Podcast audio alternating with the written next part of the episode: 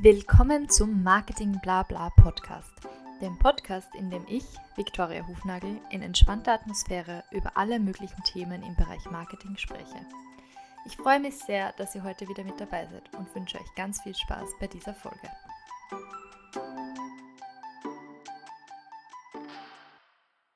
Welcome to another episode of Marketing Blabla.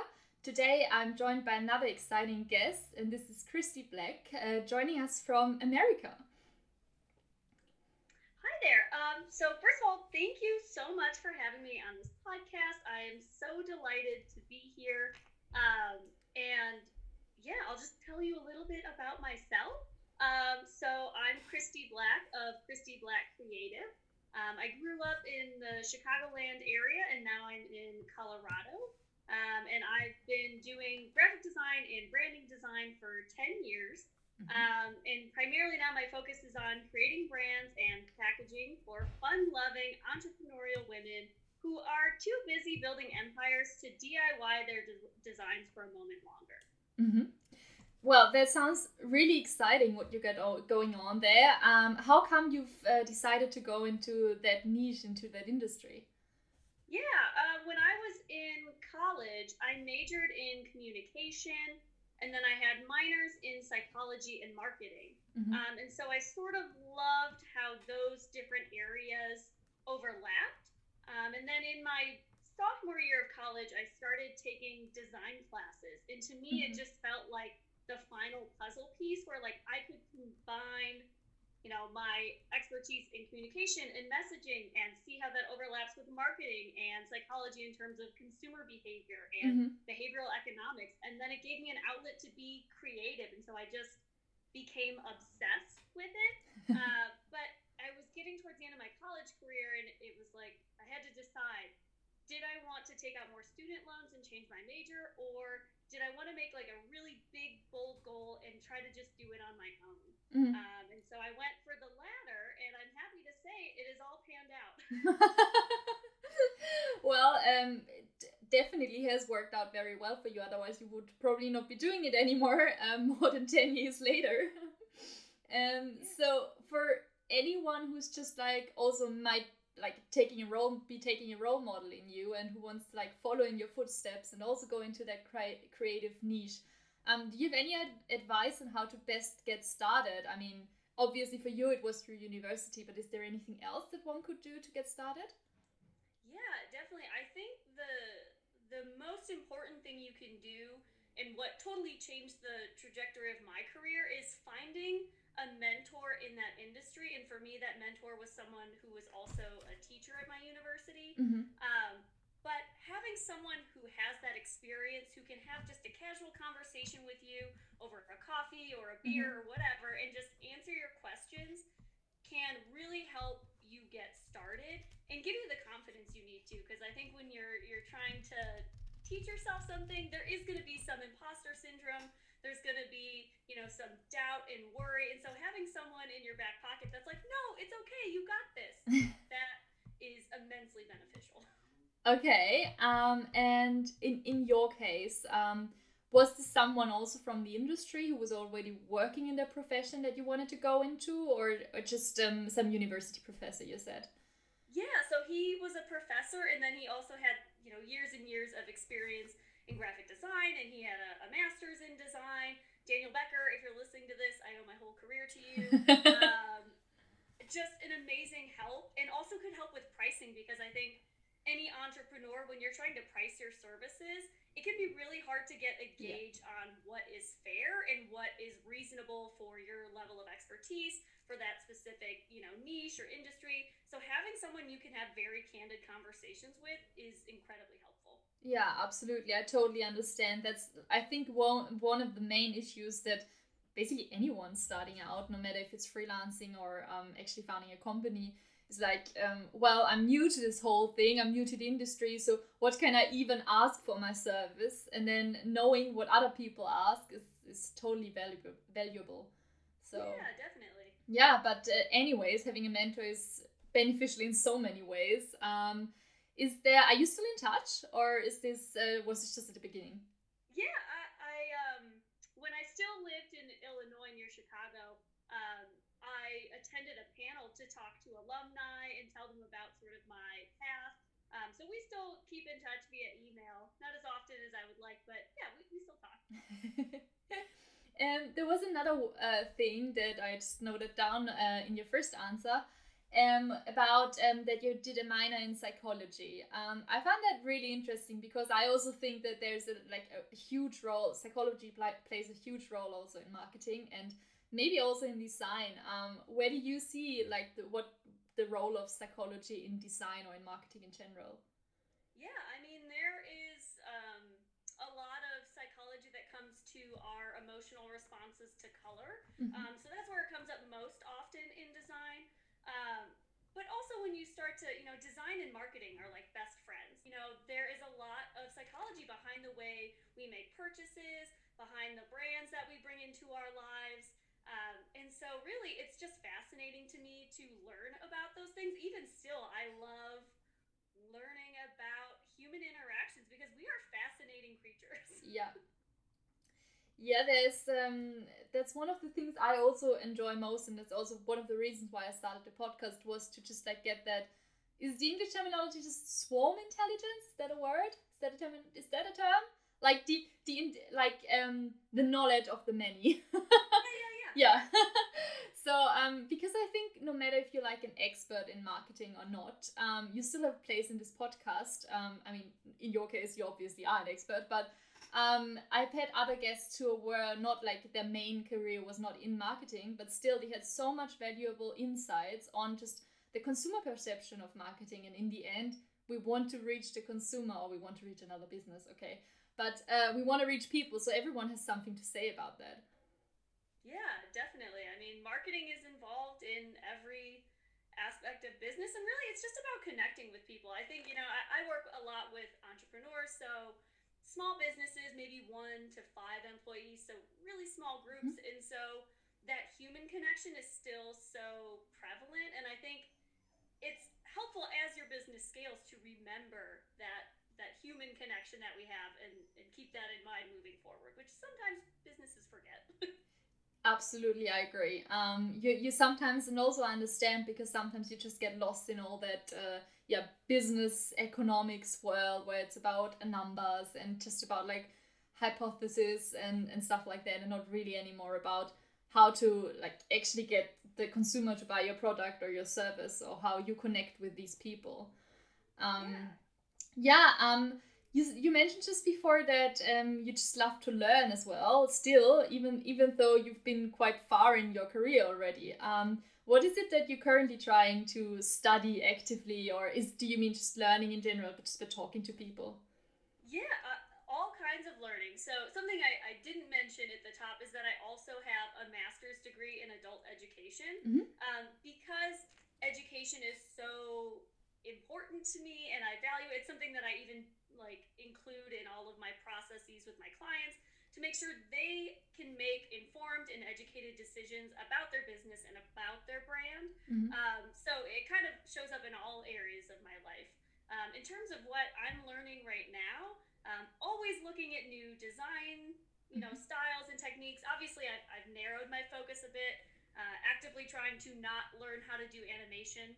Uh, keeps coming up, and I keep outsourcing it. Uh, but I, I am learning a lot. I'm revisiting a lot of psychology stuff that, like, even books that I read in college, I'm picking them up again just because I feel like I have a, a fresh perspective as a business owner who is doing this full time. Like, it, it's more impactful now. Yeah. Um, so just sort of revisiting some of that, I just find it very interesting. Mm-hmm, absolutely. Um, do you think that in general, you're in a very creative industry, obviously? Um, do you think that it's possible to learn creativity? You've probably been asked this like plenty of times before, but no, I love that you asked this because I I often say like, oh, I help creative people, and to me, if you are an entrepreneur, you are inherently creative. Mm-hmm. Creative is people think it has to be this visual thing, and it's really just a unique approach to solving problems. Mm-hmm. So I would say, you know, my CPA is very creative. My copywriter is creative. All of these people are creative in their own way. Um, it's really just a muscle, and as you use it, it gets stronger. But yeah, I think I think everybody's creative, and if someone thinks they aren't, come talk to me. I bet you I can find find a reason why you are. yeah, absolutely. I, I just love the quote you just said, so I had to write it down. yeah, creativity is a unique way to approaching a problem. It's it's very nicely stated and very nicely summarized that way. Um, so you just mentioned that you also have um, other people you're working with, a very close network. So where you where you outsource stuff that you don't want to take care of, for example. Um, how how come you've built this network? Was it just like throughout the years, or did you plan um, to to do that from the beginning? And how do you decide which tasks you want to take care of and which not? Yeah, this is something I think a lot of entrepreneurs experience this, and I know I did. I did it all myself for a long time. Um, and then I was like, okay, I really want to do this as a full time job. How can I give myself the gift of more time mm-hmm. so that I can do the things that I love doing and that are, you know, within my zone of genius. And so what I started with was the things that kind of gave you that um, you feel like uncomfortable and uneasy and you just are like, oh, that took all of the the energy out of me. I feel so drained and like really sad that I had to do it. And those are the things I offloaded first. So you know, my lawyers helping with my contracts that makes you anxious. Have someone else do it and hire someone who loves doing it. That is the best thing you can yeah. do for your business and you know, I just started outsourcing last year, and I am so oh, looking forward to outsourcing even more going forward. I'm delighted yeah. to get more off my plate.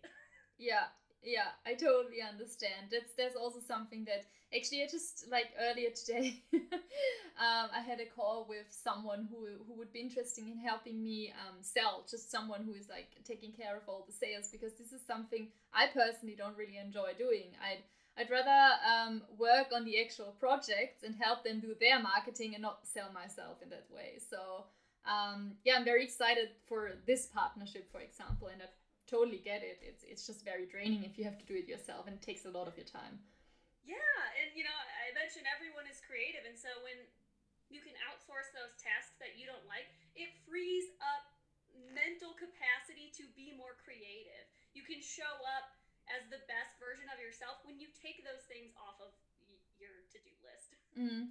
I, I feel like sometimes um, entrepreneurs think that it's a bit of uh, cheating if they do that because you can't especially if you come from the corporate world where you're used to having to do tasks that you don't necessarily enjoy so you just think it's part of the work and if you don't do it you're not really uh, productive in a way um, but on the other hand side, why did you deci- decide to go freelance or self-employed or whatever? Because you don't want to do that task. So it's kind of like a, yeah, a vicious cycle in that way. Yeah, and there's such a culture, at least here in the U- U.S., of like having to hustle and do yeah. all of the things yourself, and I just I can't stand that. I think it's so toxic. I don't think we as creatures are meant to just work 80 hours a week. Like, find a way where you can spend all of your time doing the thing that you love and then hire somebody else to do the rest of it. It's not cheating, that's just smart. Yeah. Absolutely. It's it's true. It's just like a process I think for for people to get there to understand that. A hundred percent. And I think it it it comes easily to very few. Yeah. um in terms of creativity, because that's something I, I'm personally most interested in, um, having a guest who really works in that specific industry. Um, I'm wondering, is there um, a time in the day where you feel most creative, or do you just like do anything to get in that creative zone? Because I hear there's people who say, "Oh, I can only be creative in the evening," or "I have to do this, this, and this, and then I get creative." How's it for you? Most creative in the morning oh. uh, before all of the other day's stressors have like come at me and taken up space in my brain. Uh, so I like trying to do creative tasks earlier in the morning. Mm-hmm. Um, but the reality is, you know, as an entrepreneur, you have some leeway, but sometimes you have to be creative when you don't feel creative. Mm-hmm. Um, and so what I do to get through those times is I have a playlist full of like very like high energy music and I just think to myself, okay, I have to work on this creative task for three songs. Mm-hmm. And at the end of three songs, I can stop or I can keep going. And the reason why I do songs and not just like set a timer for 15 minutes is if I set a timer for 15 minutes, I'm going to spend at least seven of those minutes looking at it and being like, is it over? Have I done it? And so if you have high energy songs, it just sort of carries you along. And I would say at least 70% of the time, after that third song, I'm like, oh, I'm in the zone. I got it. keep working and doing this stuff. So that's kind of how I trick myself. That's a very smart idea. I've, I've never heard it before. I definitely need to try that. I think it probably works for anything that you like don't feel like doing, but it just has to be done sometimes. Yeah, I mean that's the nature of life, right? We can't yeah. love everything. It would be great if we could, yeah. Anyway, not all the time. yeah, or you just outsource stuff, and then you get to that point. That. that's really the message. um, would you say in general you you work a lot with visual design and and being creative in a visual way but do you also feel like you're creative in other sorts of ways like music or um, drama i'm just thinking what else can architecture there's so many creative creative things but um, is it just like one thing you feel creative about or is it um, many things in general yeah i mean i have dabbled in many creative areas i tried music. In mm-hmm. high school, I was in the band. Um, I even bullied a group of my guy friends to start a ska band with me, which no one ever asked for a new ska band, but I made it happen. Um, and so I, I, wasn't great at music though, so I sort of abandoned that. Um, but I do some drawing just for mm-hmm. myself um, that I don't really share with the world, which I think is really important um, to have something that you do just for you um, mm. that's a creative outlet. I think that's something, again, that hustle culture wants you to monetize your art and your hobby and your creativity, and I don't think that's the right approach at all. Um, and then I also, when I was in um, Illinois, I did uh, improv comedy. I did a little bit of stand up comedy, mm-hmm. um, which I really enjoyed. It just it takes up a lot of time, um, and so I was like, this is it's fun, but it's maybe a bit much. yeah, it sounds like it. you do music and then university and also starting off with the business. Um, anyway, that's also something very interesting. Um, you said that you, you took a leap straight after university and said uh, you wanted just to go into that direction and, and started out in, in the creative industry straight away. Um, was there anything that like um, made you take that step? Was there like a key moment in your life, or was it just like you just always knew you wanted to do that and, and you just decided to try it? Did you say, like, let's try it for half a year and then we see? Or how was your approach at the beginning? Yeah. Um, so when I graduated college, I, I was pretty certain that I, I would end up with a career in graphic design and with the longer term goal of working for myself freelance. So how mm-hmm. I broke it down was first of all, get a job out of college, just something to pay the bills. Um, I actually worked at the university that I had graduated from. Mm-hmm. I was basically a glorified assistant, but I had a supervisor who was a delightful woman who would let me work on uh, marketing and design projects in like my extra time. Mm-hmm. Um, so that really helped. And so my goal was just keep working on that take a lot of um, like online classes, not through a university or anything, but mm. like Skillshare is mm. where I took a ton of classes. Mm. Um, and then my next goal was like, okay, I want to get a job where I have the title graphic designer. It mm-hmm. doesn't matter where. I just knew that was like the next step in my mind, at least. So mm-hmm. then I got a job for a financial company, um, which was incredibly soul sucking. If I'm soul sucking a phrase you guys use? I understand what it means. Yeah. yeah, it's just very hard on my soul in my life. Um, but I got a lot of design experience, and so I checked that off. Um, and then I was like, I really want to focus more on print and packaging. Mm-hmm. So then I got another job after that, focusing on print and packaging. And then at that point, I was like, oh, I've done all the things. I feel like I know enough of what to do. And of course, I was freelancing that whole time um, focusing on branding as well because it's hard to work in house somewhere and do branding for other people. Mm. Um, so I had that always going in conjunction.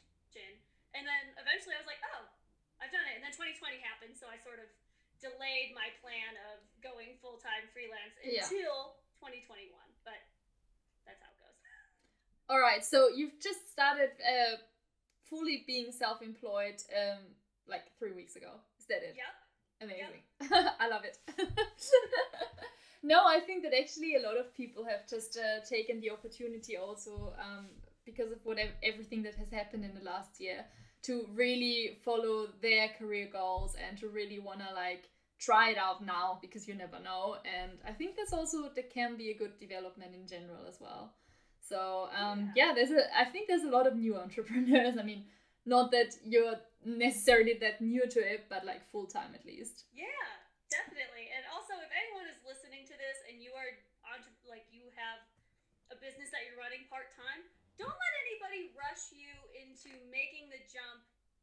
Just do it when it feels good for you. Mm-hmm. Um, because there was a lot of pressure from outside forces just being like, why don't you just do it now? And you have to do what feels good for you, what makes sense for where you are in your life, and how confident you are in your skills. And I have no regrets. Maybe I would have shaved off a year uh, about when I did it. You know, like I yeah. got all the skills I wanted. I built the portfolio I wanted. I was able to test out some like riskier like business and branding decisions because I was like, well, if it doesn't work, I still have other income. Yeah. So I think that's important for people to hear. yeah, yeah, that's really important to hear. I think that most or a lot of people who work on it just part time often get pressured into working full time and obviously a part of you also wants to take that step but um, yeah it just has to be right for you exactly like you say. Um, yeah. when you look at it uh, back at it now and you say you've you've had this whole thing planned out at least that's what it sounds like this is the first step then have to get experience in that step. Is this just because you you're thinking about it now in retrospective or was this actually just your plan and you you worked on on getting those skills that you wanted yeah getting the jobs with certain titles was very intentional. Um, and the types of design I refined over time. Initially, I wasn't sure what kind of design I wanted to get into. Mm-hmm. So when I started uh, freelancing part time, gosh, 10 years ago, I was doing web design and print design and brand wow. design and literally any kind of design for anyone with a pulse. Um, and which was great because you get a lot of experience but I sort of refined that path over time. Mm-hmm. And so that getting into branding specifically was not initially my goal. It's just sort of where my path led over time. Mm-hmm. So it's it's basically, if, if I sum it up correctly, um, that you it was a mix of being flexible where it was necessary, but also having sort of a rough idea where you wanted to go. Yeah, and I think mm-hmm. sometimes, as someone who loves lists, I tend to get caught up in like the little steps along the way. And something that has taken me a long time to realize is like focus on the big goal and don't rule out any opportunities that you come across that could get you closer to that point. Because you can't, if 2020 taught us anything, you can't plan for every single thing that can happen. And so just be open to opportunities that can get you closer to where you want to be. Absolutely. Yeah that's uh, I think also an important lesson that so many important lessons that um, entrepreneurs or freelancers have to learn uh, throughout the time that um, being freelancer is in a way riskier than being employed but also in another way it's not because you're just at least only dependent on yourself if you want to put it that way and yeah okay on your clients but nevertheless you have a certain skill sets and then stays with you and that's what should ultimately give you um, the most confidence um, yeah. Did you now that you've basically reached your final goal um, with be- becoming freelance full time? What's next on the horizon? yeah, um, I love making goals in general. So um, I try to have big goals supported by some smaller goals, obviously with room for flexibility.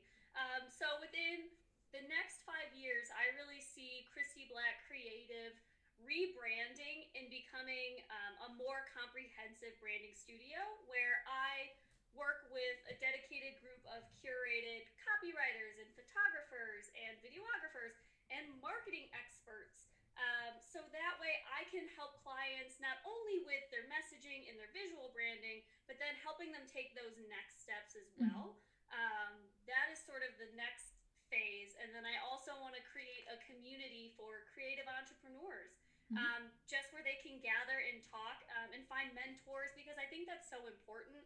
Um, and I, before I even went full time freelance, I was working remotely um, for two years.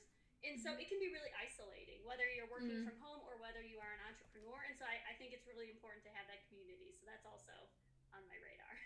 Okay, right. So you actually want to move towards um, founding kind of your own company and having your own employees, or was that rather towards like having a network and and having? Oh. Yeah, um, I envision it more as a network because okay. I want to be able to. I don't want to pigeonhole anyone into working only with me. Mm-hmm. As someone who has had a career that was largely shaped by the ability to take on a diverse portfolio of work Mm-hmm. I want to contract with designers that maybe they dedicate a certain, or not designers, but other um, creatives that support branding, mm-hmm. um, where they might do a couple projects for me and we have sort of a, a, contractual understanding there. But I definitely want them to be able to do other things because I think that is so enriching and important, mm-hmm. and I would never want to like stifle someone in that way. Mm-hmm. Yeah, that's an interesting way to look at it. That's that's totally correct. Yeah. Um. So now um, I would like to go more a bit more into your own brand um, because um, I often feel that also, like I said before, for me, um, I don't want to really necessarily focus on selling myself and rather just focus on um, like actually doing the work. Um, how is it for you? how much time do you spend on working on your own brand, and how? What's the difference between working on your own brand and working on your clients' brands? Yeah, working on your own brand is very difficult, and I can pretty confidently say I'm not going to do it again. That will be in that five year rebrand. I'm going to hire somebody um, because it's helpful to have an objective look mm-hmm. at your business and what you're doing.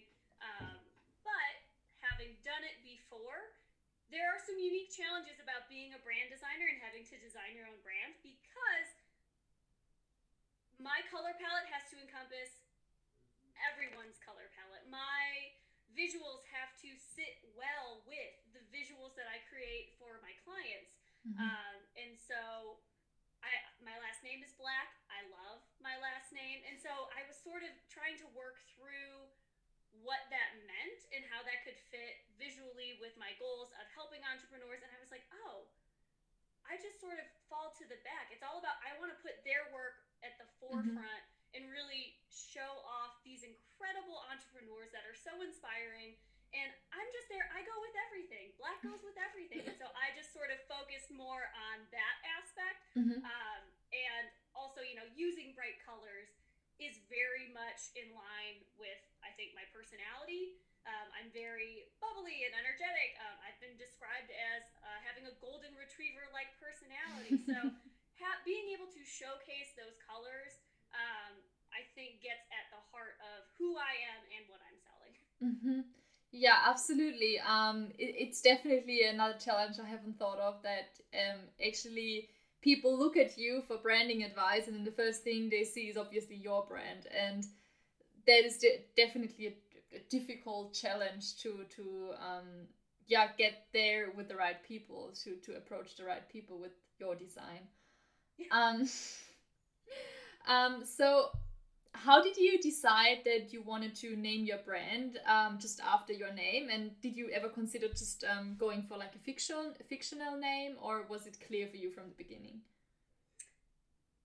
It felt right from the beginning. I think as I want to continue to grow and expand beyond myself, I will no longer be able to sort of brand myself in that way. Mm-hmm. Um, but it I think to me it also felt very in line with like my own sort of personal mission of making this career happen. And so mm-hmm. it was sort of like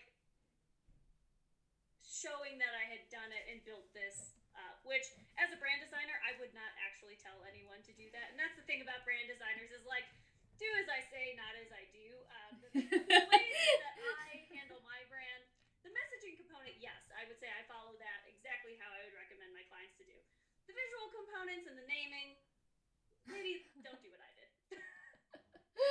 it's, I, it's about my customers, so.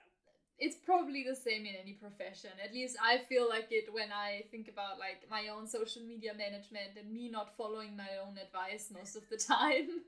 it's definitely um I also feel like you can better understand your clients then in a way because basically what you're like discussing with yourself in that way um, is what you're discussing with your clients as well and the difficulties you face are also the ones that they face. Mm-hmm. um, so yeah i think it also brings you a bit closer to your clients. And um, my next question is anyway about your clients because you decided to focus on women specifically. Um, how come you made that decision? Yeah um, this is the best decision i think i've ever made for my business. Um, so I'll talk about how I got there. So when I first started freelancing, like I said, I was doing everything for everyone just to get experience. And I was doing, you know, a good amount of print and a little bit of branding, and then all of a sudden I got a branding client and the logo ended up being like a very, very masculine looking phoenix. Mm-hmm. Um, and the thing about having any sort of career where it is portfolio based is that the work that you put out there is then the work that people come to expect of you. Mm-hmm. So then it sort of had this snowball effect of I had this very masculine um, phoenix, and then all of a sudden this like group of men were like, we have a, a video game community. Will you design graphics for us? And because I was just trying to get experience, I said yes. So now I had two things that felt unaligned. Then I started getting more clients uh-huh. from like men in IT, and they wanted things like dragons and skulls and like all sorts of weird stuff. And then all of a sudden, I was just like, this is not what I want to be doing. Like it happened so slowly over time, and then I just like woke up and I was like, what is all of this?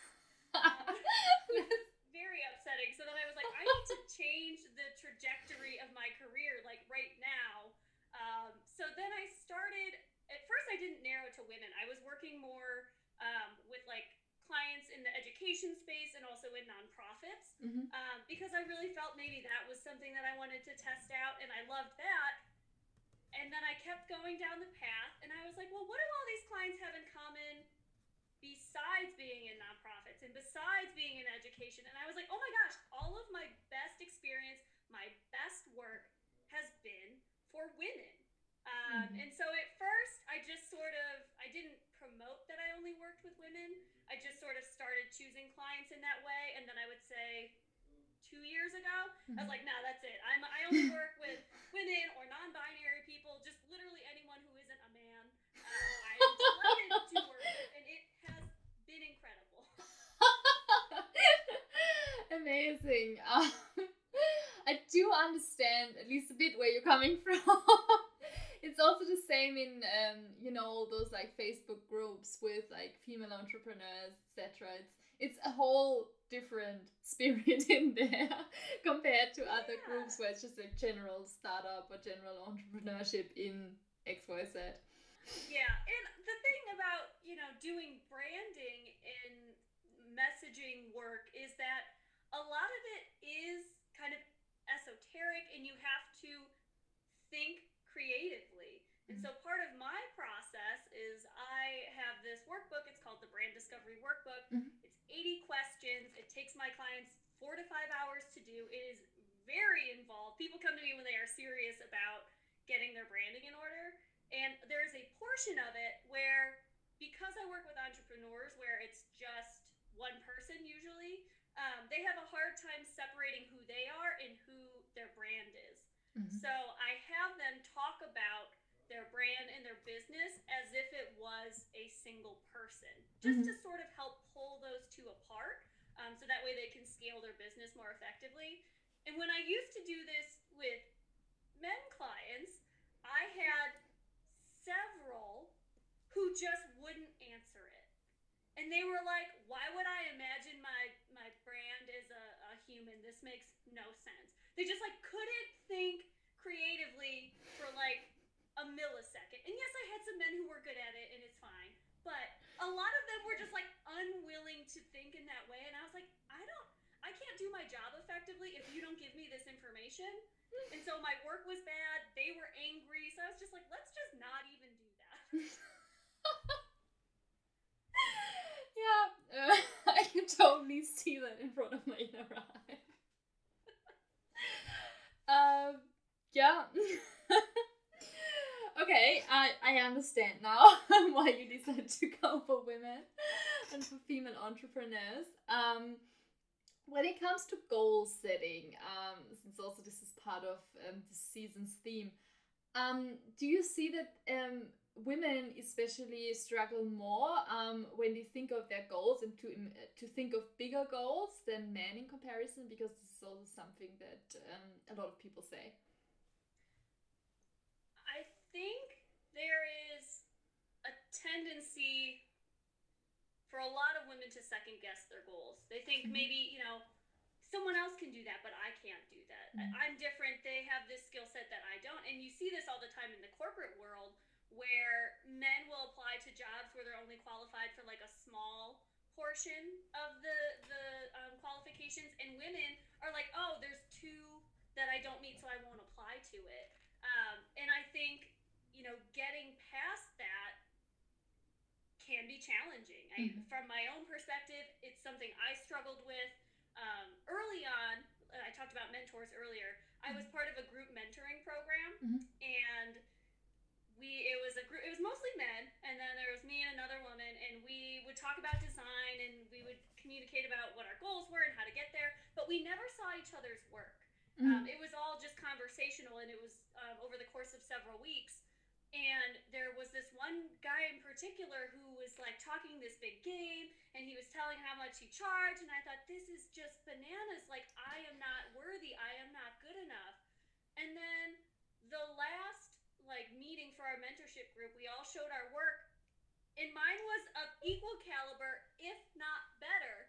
And i was just like this is ridiculous. I have been second guessing myself and he's been charging twice as much for work that is half as good.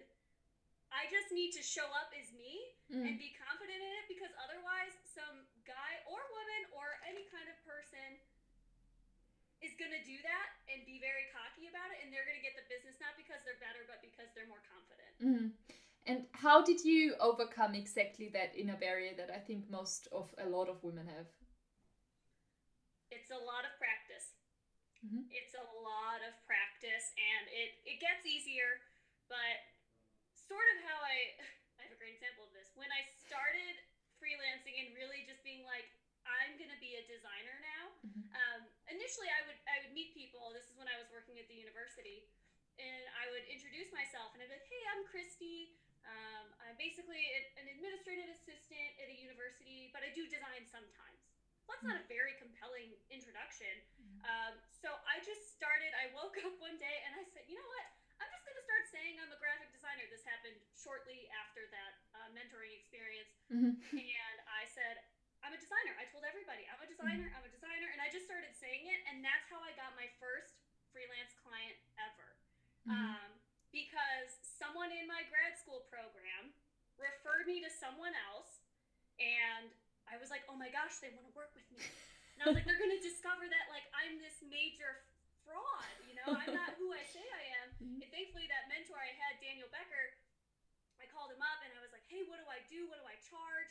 And he kind of walked me through it. And so I had a meeting with that client. We met in person.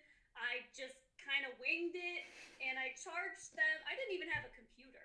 I charged them the exact amount it cost to get a MacBook Pro and then I booked that client. I went to the Apple store. I bought a computer and then with a credit card. And then I went home and I cried and I Googled how to do the thing I said I could do. And because that was my first freelance experience, it really helped me grow very fast. Yeah. And so then it was like, okay, I can take smaller risks now. I've done this big scary thing. Now I can do smaller things. And over time, it got a lot easier. Yeah, that's insane. it is insane. It, it was very, very scary. At the time, I was mortified. but it definitely is motivating for anyone who is scared of anything. yeah, you can do it. I believe in you. That's amazing. Um, so, um, also, you've mentioned mentoring a couple of times now. Um, so, I would like to just ask you maybe a bit more about that. Um, so, you've had uh, different mentors and different mentoring groups through your um, life so far. Um, how did you first decide to um, that you needed a mentor? What's the benefit of it, and um, why? How did you do you think uh, did it um, help you progress um, the most? Yeah, I think when you're trying to learn something or get into a new industry or pivot in your business in any way um, or in your career, you know, you don't have to own your own business.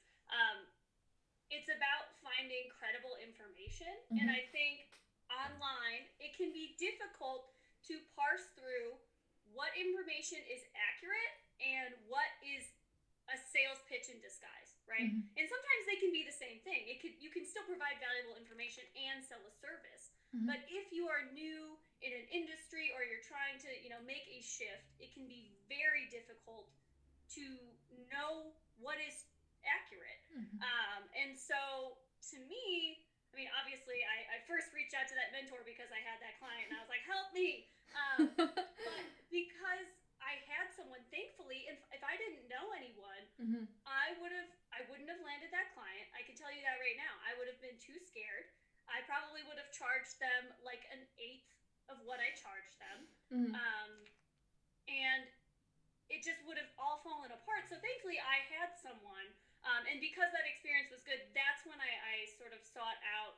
Um, well, I did that mentoring group twice. I did it one time with that group of people, and then I actually did it again mm-hmm. um, because they did do a portfolio review at the end. And to me, it was important to have a network of people that I could connect with, and I, I still talk to some of those designers that were in that same group with me. Mm-hmm because sometimes you just need an objective opinion to be like oh yeah that that isn't working. You're right. Like your intuition mm-hmm. is correct. Or oh i had a similar experience with a client. Here's what i did. Having that uh, environment is really important. And now facebook groups are great uh, because there's so many groups of people on there that you can get access to immediately. Mm. um, that was not the case when i was starting out or if it was i just didn't know how to find them. Um, so it's just about having a community and someone that you can call. It's like your your business best friend that you can just bounce ideas off of, and I think that is incredibly important. Mm-hmm. Absolutely, especially like you mentioned before, lots of people are on their own at the beginning, working from home. Now during COVID, especially, um, there's no one else around, um, so it totally makes sense that you wanna have someone objective or someone from the field who is not like a, a direct competition to you, maybe and yeah. to just like talk about ideas for clients. Yeah, and the other thing is this was really hard to get over initially is like realizing that there's room for everybody. Mm-hmm. The people that you talk to, I didn't talk to people in branding um, aside from those people in my mentoring group that I trusted. I didn't want to reach out to others because I thought they were competition. Mm-hmm. And that really held me back because if you open it up and you talk to everyone in your industry, not everyone, but people who align with you. Mm. Um, it, it helps you in your career because you have someone to talk to. And also, those are the people when they can't take on a project and they go, oh my gosh, I can't take on this branding project, but I know my friend Christy can do this kind of work. I'm going to reach out to her. You can get work that way. And that mm. just like blew my mind. and it just like totally changed everything because it, it's everything. Creating community is so important and you don't have to view them as competition because there are certainly people many people who would not want to work with me because I am very loud and I am mm. very energetic and that can be off-putting for some people. Mm. And there are other people who want like a pocket pep talk from me and branding help. They're like, "No, you got this. I'm so proud of you. You're doing great." Like that's something I can offer. And so there's room for everyone to be themselves and get work. Mm. And that's also where the, the point that you mentioned before comes in, where um, some companies just get lost in their businessy economic side and forget that it's about community and it's about connection, and not everyone is necessarily competition just because they offer similar service and are in a similar niche. Right. Yeah, and that's what I think marketing professionals are great at is like infusing that personality and you know they look at the data which is great because if you don't ever look at data and it's all about connection well, now you might just be spinning your wheels. So it's definitely a, a, balance where you need everyone coming together as a team to make those things happen, especially as you, you grow your business. Yeah, absolutely. I agree. Um, So, on the list of questions that are prepared beforehand, I think we've covered three or so in the last 40 minutes, but I think anyway, everything else you said was super valuable. So, I don't worry really about that. Um, but there are um, two or three questions that I still want to ask you. Um, especially because um, you are in that um, creative industry. Sorry that I come back to that all the time, but it's really something that I think a lot of people struggle with because creativity especially is really difficult to put a price on and to put a label on whether it's good or bad and what is good and bad so um what i'm wondering is when you work with um your for your clients and you create their brands um, how do you know when it's good enough or when you're done with something? Or is it just um, you have a certain number of revisions that are allowed and then you just stop working on it? Or is it the client when the client's happy what is your uh, benchmark that you're using? Yeah. Oh i love this question. Um, because it sheds light on something that i think a lot of people mm-hmm. wonder especially with creative fields are like what is even going to happen um, so i'll talk a little bit about how goals come up at first and then that sort of informs when mm-hmm. we know it's done um, so when people come to me they usually have a goal in mind Mm-hmm. Um, it usually presents itself as I want to be more confident in my branding, or the types of clients I'm attracting are not the kind I want to continue working with. Mm-hmm. Um, and so, regardless of their stated goal, it kind of comes down to them having some sort of an alignment issue um, within their business. And so, that malalignment often shows up in having visuals that now feel at odds with the services they offer. You know, they might say that they're offering a premium service or product, but their branding is something they did themselves. So now they're like, ooh, there's like tension there. Um, or, you know, they just aren't working with the kinds of clients they want. So together, in order to determine what the next step is, that's sort of the overarching goal. The next step is to figure out what we can do and I create benchmarks that will help us achieve those goals. Mm-hmm. Um, and so we work towards it together. It's very collaborative. I always um, tell my clients, this is collaborative you are the expert on your business and your brand. I'm just here to translate that into visuals mm-hmm. that help you reach your ideal client and, you know, get you to where you want your business to be in the next three, five, ten years, whatever that looks like for mm-hmm. them. Um, and in terms of determining what done is, if I have a call with um, even a potential client, so they haven't signed with me, I schedule a discovery call, which is just a casual conversation, and we talk about their business. And I say, what would success look like to you? Mm-hmm. And that's sort of another piece of information because sometimes what they say their goal is mm. is not necessarily what success looks like. If you want to be more confident in your brand, that's pretty that's a big ask. But if I now say, what does success look like for you when we're done working together? What does that mean? Oh, well, I have, you know, a logo that resonates with my ideal clients. I have new business cards. Oh, I didn't tell you this, but I have a brochure that I need updated. So some of that stuff comes up there. Mm-hmm. Um, so what done looks like is going to vary, but there, it's always a conversation up front to see what they need, and then we work towards it together. Mm-hmm.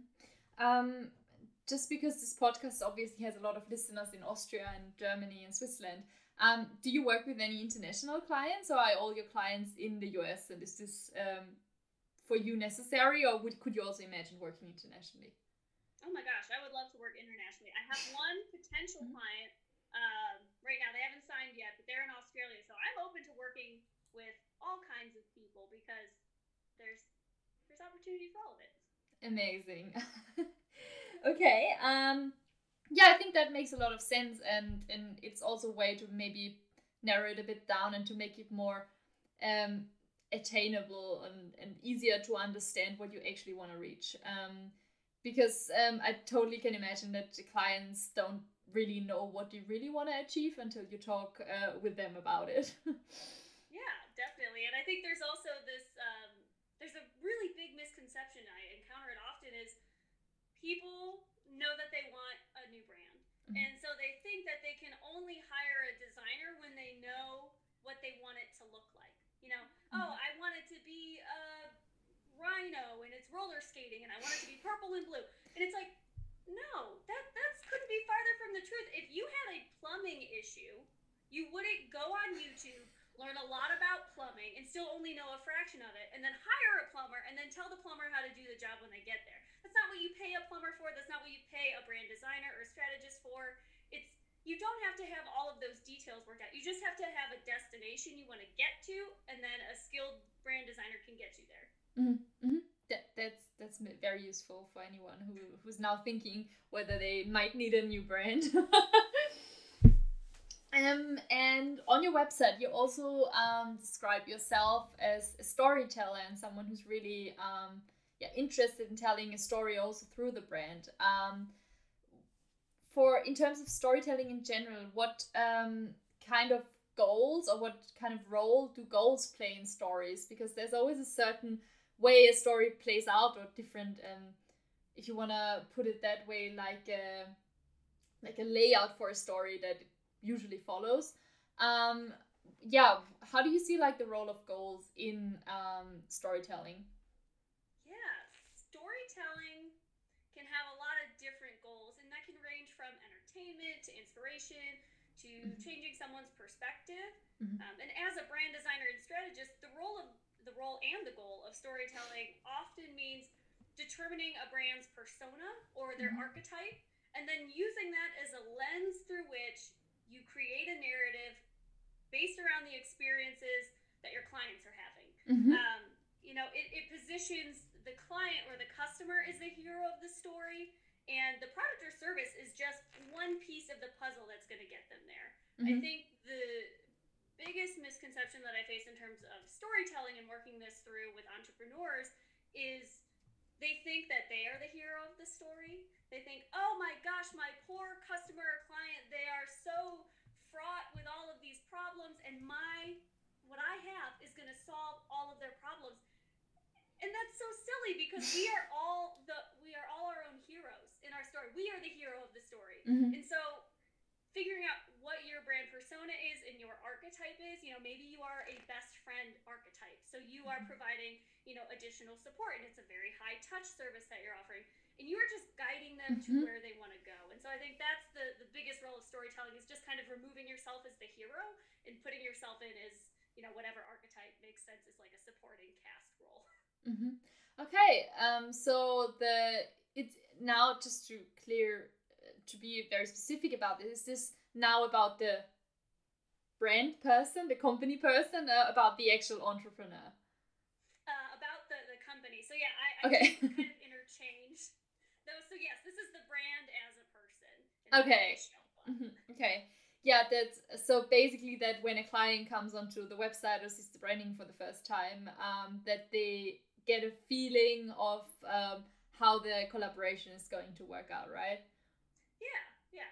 Yeah, that's that's very interesting and also i imagine quite hard to do at times when you um, well you have to really get to know your cli- your client in that way to be able to make these connections and to find out what they really want right right and that's why you know it's also helpful to hire someone for branding because they can look at it objectively and you know if you are hiring a brand strategist or designer who has an expertise in this area they know what questions to ask mm-hmm. you as an entrepreneur, you have the answers. I guarantee this. I've never had a client that, after some discussion, didn't have these answers. It's just carving out time and space to do that. But when entrepreneurs are doing all of the things and they aren't outsourcing, the mm. stuff that gets pushed to the back burner is the most important part figuring out who your customers are. Yeah, yeah, yeah, absolutely. The Target audience is um, most often forgotten, definitely when you're you're so consumed with everything that you can provide and everything that you are that you forget who you actually want to sell to and why you want to sell to them what's the big why yeah mm. so uh, to to close this uh, uh, conversation off a bit um, I'm just wondering because I have a lot of a lot of listeners who actually just think about starting out in marketing and they don't really know where they want to go into. Like, is it branding? Is it more like social media? Is it design? Is it, there's so many different ways you can get um, started in marketing.